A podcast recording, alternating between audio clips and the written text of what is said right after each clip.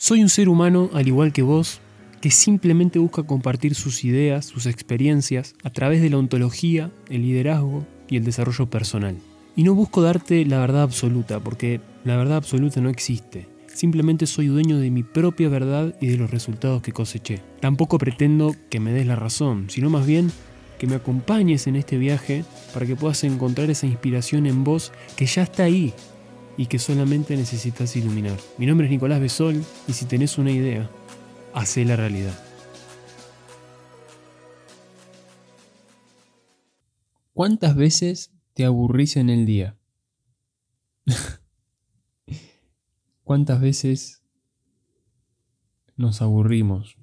¿No? ¿Cómo surge el aburrimiento? ¿Qué es el aburrimiento? Por qué la persona se vuelve irritable muchas veces, ¿no? No todas, pero algunas se vuelven como irritables, ¿no? Sacame de esto ya. Tiene una mirada o algo muy profundo ese, ese accionar. El hecho de, de aburrirte en el momento presente habla de que, desde mi punto de vista, por supuesto, no podés estar en ese momento de nada. Quédate ahí. Quédate ahí en ese momento. Muchas veces me pregunté esto, ¿no? Quédate así, te invito a que te quedes ahí en ese momento de aburrimiento, sentilo. Suena muy difícil de entender, ¿no? ¿Cómo? Si me estoy aburriendo, pero claro, ¿sabes qué pasa en el fondo de eso? No estás pudiendo, por así decirlo, aceptar y tolerar que hay situaciones en las que no pasa nada. ¿Sí?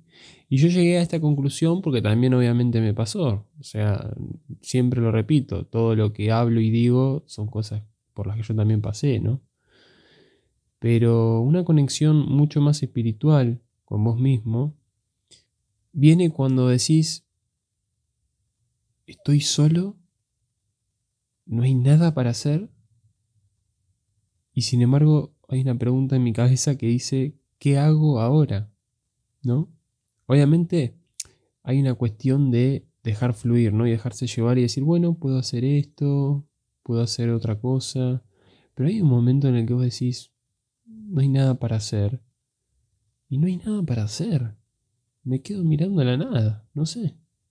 Pero no, no comprarse la idea que la mente te tira en ese momento, uy, no hay nada para hacer, y ya me compro esa idea y eso va a otra emoción, que es justamente el aburrimiento, y no, y esto no puede ser así, o tengo que hacer algo porque estoy aburridísimo o aburridísima, ¿no? Pero es normal sentirse aburrido, permitámoslo ese momento, ¿sí? De estar así en la nada, meditando incluso en el momento presente, viendo cómo no hay nada.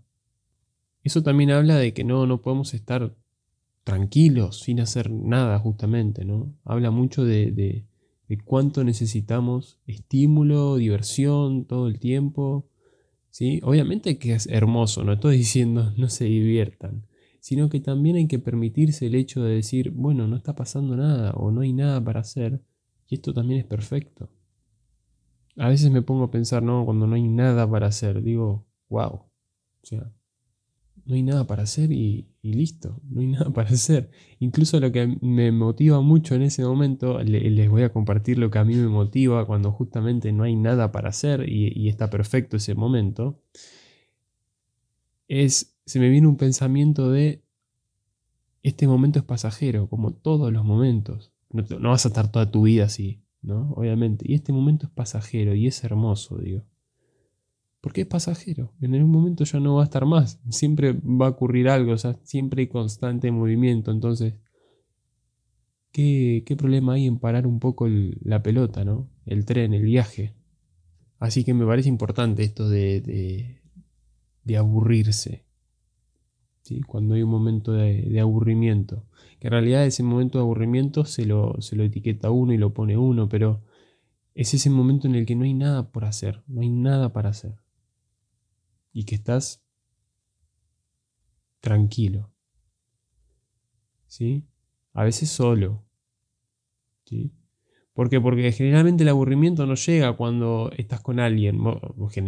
Creo que, no sé si a ustedes les pasa, pero no me pasa a mí eh, de estar con alguien y estar aburrido. siempre estamos hablando de algo o compartiendo algo, pero cuando estás solo, por ejemplo en tu casa, y no hay nada para hacer, no hay nada para hacer. ¿Bien?